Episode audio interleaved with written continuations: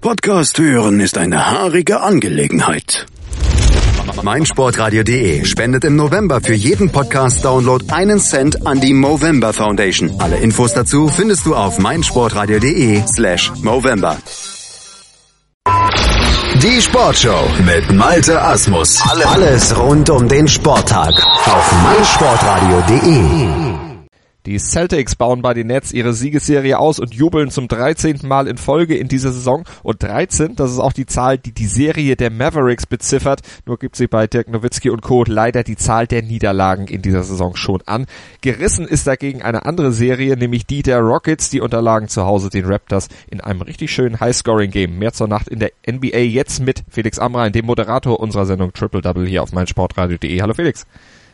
Hallo Malte. Dann lass uns gleich starten mit dem Duell der Celtics zu Gast bei den Nets. 109 zu 102 am Ende für die Boston Celtics und ich sagte es schon, 13. Sieg in Folge. Die rollen und rollen und keiner hält sie auf. Ja, so sieht's aus. Ähm, sie hatten natürlich ein Stück weit Glück auch, dass bei den Brooklyn Nets der beste Mann fehlte. Ähm, aber das ist jetzt äh, kein, keine Schmälerung der Leistung, nur weil ja letzten Endes bei den Brooklyn Nets D'Angelo Russell fehlt, haben die trotzdem ein gutes Spiel gemacht und den Boston Celtics lange Zeit Paroli geboten. Die Boston Celtics konnten zu Beginn sich so ein bisschen absetzen, führten dann nach dem ersten Viertel auch mit neun Punkten, konnten den Vorsprung Anfang des zweiten Viertels sogar noch ein bisschen anwachsen lassen, aber Brooklyn kam gut zurück in die Partie und jedes Mal, wenn Boston wegsprang, sprangen die Brooklyn Nets hinterher, bevor sie dann im vierten Viertel endgültig den Anschluss verloren. Und das lag vor allen Dingen an einer Person und die heißt Kyrie Irving. Und der war ja nach verletzungsbedingter Pause nun wieder zurück, spielte mit einer durchsichtigen Gesichtsmaske, um da die Frakturen im Gesicht zu schützen und musste sich äh, nach eigener Aussage von seinen Teamkollegen vorher ganz schön was anhören, denn er hatte 2012 in einem Spiel gegen die New York Knicks schon mal mit einer Maske gespielt. Die war damals schwarz und er musste sich ganz viele Witze diesbezüglich anhören und hat nur gemeint, macht ihr nur eure Sprüche, wenn ich das Ding aufsetzt, dann werdet ihr keinen Ball bekommen. Damals hatte sein damaliges Career High aufgelegt, 41 Punkte und hat gemeint, ja, ich konnte damals einfach nicht passen, ich konnte nur den Korb sehen, deswegen musste ich so viel werfen. Das war in der heutigen Nacht anders. Da hatte durchaus auch gepasst. Fünf Assists waren es dann am Ende, 25 Punkte von ihm. Aber es lag nicht nur an Kyrie Irving alleine, auch wenn er am Ende einer der wichtigen Spieler war, die äh, ja letzten Endes den entscheidenden Vorsprung herausspielten. Nein, es war die komplette Starting Five, die sehr, sehr produktiv war, sehr gut ablieferte. Al Horford traf acht von zehn Würfen, Marcus Morris traf acht von zwölf Würfen, 17 und 21 Punkte dann bei beiden. Am Ende das Double-Double, auch elf Rebounds bei Horford, 10 bei Morris Tatum mit 19 Punkten und Brown mit 14 Punkten. Im Gegensatz zur Bank, die war nämlich überhaupt nicht produktiv, zumindest was das Scoring anging. Insgesamt nur 13 Punkte von den Bankspielern. Auch Daniel Theiss äh, mit einer Gebrauchtnacht, was den Wurf anging, nur drei Punkte dann am Ende, ein von fünf Würfen. Aber mal wieder sieben Rebounds, ein Block.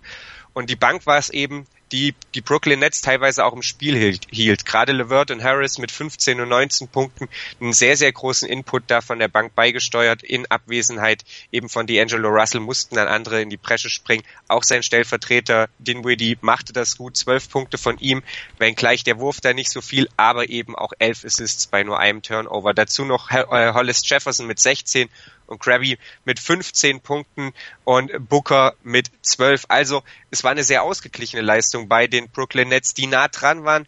Aber du hast es angesprochen, die Boston Celtics, die hält aktuell niemand auf und Kyrie Irving sprach dann was an, was sicherlich in dieser Woche noch von Interesse ist, nämlich das anstehende Spiel gegen die Golden State Warriors. Jeder spricht nur noch darüber, wann reist die Serie, reist sie gegen Golden State. Und Kyrie Irving hat nur gemeint, I'm looking forward. Also er freut sich drauf. Ich denke, wir freuen uns auch drauf. In der Nacht zu Freitag ist es soweit. Da treffen die beiden aktuell besten Teams der NBA aufeinander. Das beste Team im Westen und das beste Team im Osten. Mal sehen, wessen Serie dann reißen wird. Also schon mal vormerken. Freitag die Sportshow hören und natürlich als Podcast bei iTunes auf unserer Webseite oder auch mit unserer mobilen App downloaden. Gucken wir auf das Duell der Rockets zu Hause gegen die Raptors. Sechs Spiele lang hatten die Rockets gewonnen, immer gewonnen. Jetzt riss die Serie gegen die Raptors, die eigentlich in dieser Saison immer Probleme hatten, wenn es gegen gute, formstarke Teams ging. Heute nicht oder in dieser Nacht nicht. Was haben sie besser gemacht, Felix, beim 129 zu 113? Ja, die Geschichte ist im Prinzip ganz einfach. Immer, du hast es gerade schon angesprochen, immer wenn es eng wurde gegen gute Teams, da haben sie so ein bisschen den Faden verloren, haben ihre Würfe auf einmal nicht mehr getroffen, haben äh, ja teilweise Hero Ball gespielt. Gerade DeMar Rosen bekam dann äh, ja einfach den Ball in die Hand gedrückt, so nach dem Motto, mach mal. Und es wurden keine Spielzüge mehr gelaufen, obwohl man mitunter Zeit auf der Uhr hatte, obwohl äh, ja die Situation nicht das Ganze unbedingt erfordert hat. Und das haben sie heute Nacht einfach anders gemacht. Sie waren konzentriert, sie waren giftig auch, sie haben äh, aggressiv verteidigt gegen die Houston Rockets, auch wenn das die Punktzahl nicht so unbedingt aussagt. Aber sie waren einfach zur Stelle, als sie da sein mussten.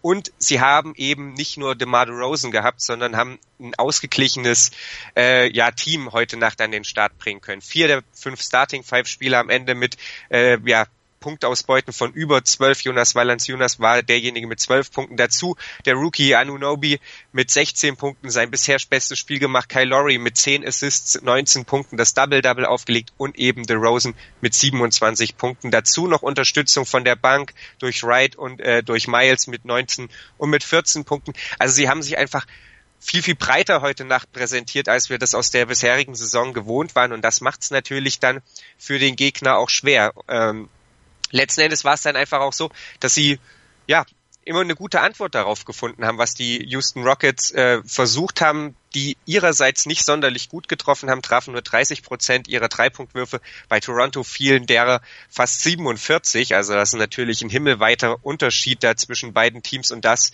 ähm, bei beinahe ähnlicher Quote.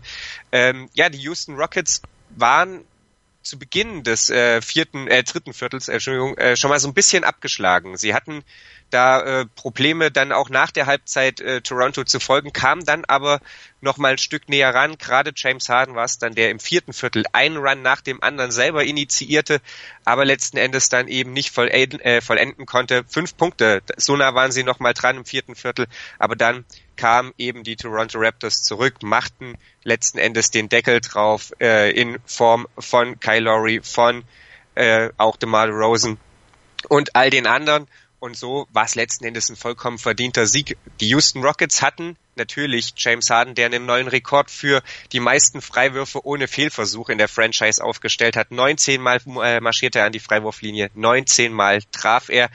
38 Punkte waren es dann am Ende und es war auch nötig, dass er so oft an die Freiwurflinie ging. Ich habe die schwache Dreierquote des Teams angesprochen. Drei von elf nur bei James Harden, acht von 25 dann aus dem Feld. Ähnlich miese Nacht dann auch noch bei Eric Gordon, der gar keinen Dreier verwandeln konnte. Null von sieben, drei von zwölf dann aus dem Feld. Am Ende dann, wie gesagt, 38 Punkte bei James Harden, sechs Rebounds, elf Assists und dazu aber eben auch noch neun Turnover. Das hat's nicht unbedingt besser gemacht. Eric Gordon dann am Ende mit zwölf. Aber es gab auch noch gute Leistungen bei den Houston Rockets, abgesehen von Harden. Clint Capela einmal mehr mit dem Double-Double der Schweizer. Elf Punkte, elf Rebounds. Trevor Ariza mit acht Rebounds, 20 Punkten und dazu beide mit guter Wurfquote von der Bank kommt. Dann noch Tarek Black mit 13 Punkten. Und das ist eben so ein bisschen das Problem. Sie waren heute Nacht wieder sehr auf James Harden auch angewiesen. Der hat Probleme mit seinem Wurf gehabt, hat dazu auch Probleme eben mit der Ballverteilung gehabt. Und ähm, dann gewinnen die Toronto Raptors eben auch solche knappen Spiele und Wayne Casey, der war äh, ja guter Dinge, dass es jetzt vielleicht den Schalter umgelegt hat und dass man diese Konstanz, die man heute Nacht bewiesen hat, äh, dass man die vielleicht mal jetzt mitnehmen kann und dass man einfach mit der Einstellung weiterarbeitet und dann geht für die Toronto Raptors sicherlich auch in der Western Eastern Conference, da spielen sie, äh, auch noch ein Stück was nach oben. Viel ging auch in dieser Nacht für die San Antonio Spurs. Die gewannen nämlich mit 97 zu 91 bei den Mavericks und Dallas hat damit die 13. Saisonniederlage kassiert. Und auf der Gegenseite, da feierte Greg Popovich, der Coach, ein besonderes Jubiläum. Der knackte nämlich die 500 Auswärtssiege Bilanz. Der hat jetzt als schnellster Coach der NBA-Geschichte diese 500 Auswärtssiege auf seinem Konto gehabt. 835 Auswärtsspiele hat er dafür gebraucht, 41 weniger als der legendäre Pat Riley. Und neben Pat Riley und Popovich gibt es sowieso nur noch einen, der in diesem 500er Club drin ist, nämlich Don Nelson. Also große Nacht für Greg Popovich. Ja, und er darf sich bei jemandem bedanken, der ausgerechnet aus Dallas auch noch kommt, nämlich Lamarcus Aldridge. Äh, hat die ganze Sache dann am Ende möglich gemacht und an dem sind die Mavericks schlicht und ergreifend verzweifelt. 32 Punkte am Ende dann von Lamarcus Aldridge, der 12 von 21 Würfen traf und derjenige war, äh, an dem sich das Team ja festgehalten, an dem sie sich orientiert haben. Die Dallas Mavericks haben, und das muss man so sagen, wahrscheinlich eines ihrer besten Saisonspiele heute Nacht gemacht. Sie ähm, lagen zur Halbzeit ja hinten. Das war aber alles noch in einem überschaubaren Rahmen, verloren dann im dritten Viertel so ein bisschen den Anschluss, kamen aber zurück, waren tatsächlich äh, dann bis auf ja, zwei Punkte zum äh, Beginn des vierten Viertels dran, haben dann tatsächlich sogar auf einen Punkt verkürzen können, aber wie schon im Spiel gegen Cleveland haben sie es einfach nicht geschafft, dann irgendwie mal die Führung zu übernehmen und das Momentum endgültig auf ihre Seite zu ziehen.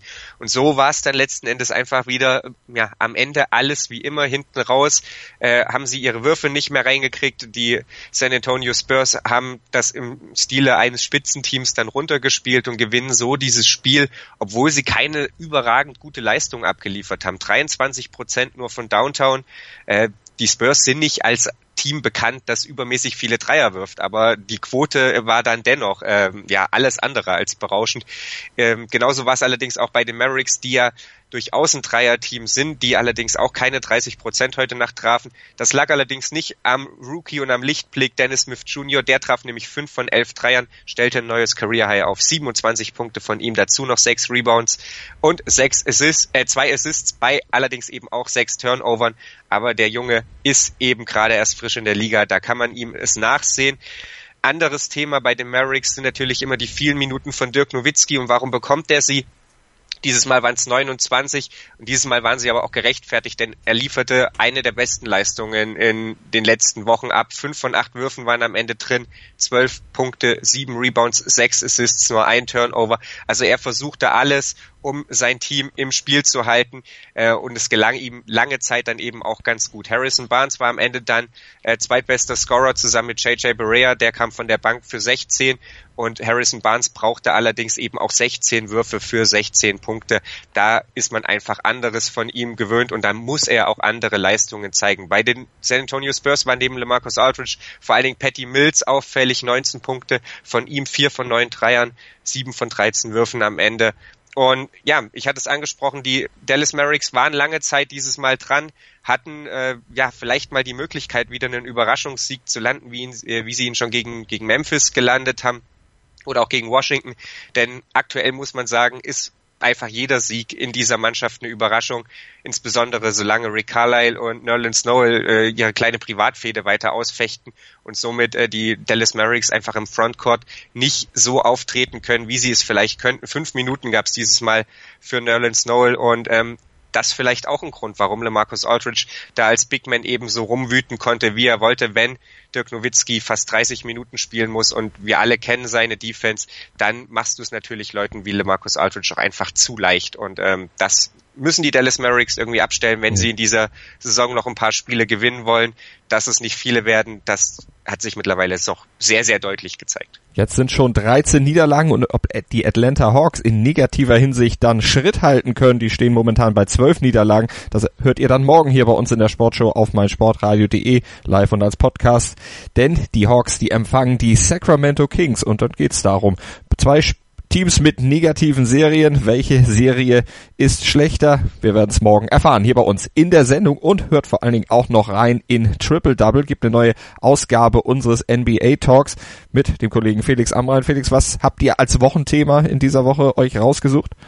Ja, wir haben uns tatsächlich lustigerweise über diese Serien unterhalten, nämlich die Negativserie der Atlanta Hawks und der Dallas Mavericks, eben auch darüber, wo äh, da der Hund begraben liegt und wir feiern ein wenig den unfassbaren Lauf der Boston Celtics, mal schauen, wie lange er jetzt noch anhält. Ich hatte es schon angesprochen, Golden State ist der nächste Gegner und analysieren so ein bisschen, wie es denn zu diesem Lauf kommen konnte nach dem Horrorstart mit der Verletzung von Gordon Hayward. Also hört rein auf meinsportradio.de auf unserer Webseite, bei iTunes oder auch mit unserer mobilen App ganz bequem von unterwegs. Felix, vielen Dank. Mein Lieblingspodcast auf meinsportradio.de. Hallo, hier ist Malte Asmus. Jeden Montag um 19 Uhr hörst du mich zusammen mit Desiree Wolf und Thomas Wischnewski bei Nur Golf. Nur Golf ist für dich der Double Albatross unter den Sportpodcasts? Dann gib uns dein Feedback auf iTunes und bewerte Nur Golf mit 5 Sternen. Dir gefällt, was du hörst? Dann rezensiere unsere Sendungen jetzt auf iTunes und gib ihnen 5 Sterne. Wie baut man eine harmonische Beziehung zu seinem Hund auf? Puh, gar nicht so leicht. Und deshalb frage ich nach, wie es anderen Hundeeltern gelingt, beziehungsweise wie die daran arbeiten. Bei Iswas Dog reden wir dann drüber. Alle 14 Tage neu mit mir, Malte Asmus und unserer Expertin für eine harmonische Mensch-Hund-Beziehung, Melanie Lippisch. Ist was, Dog?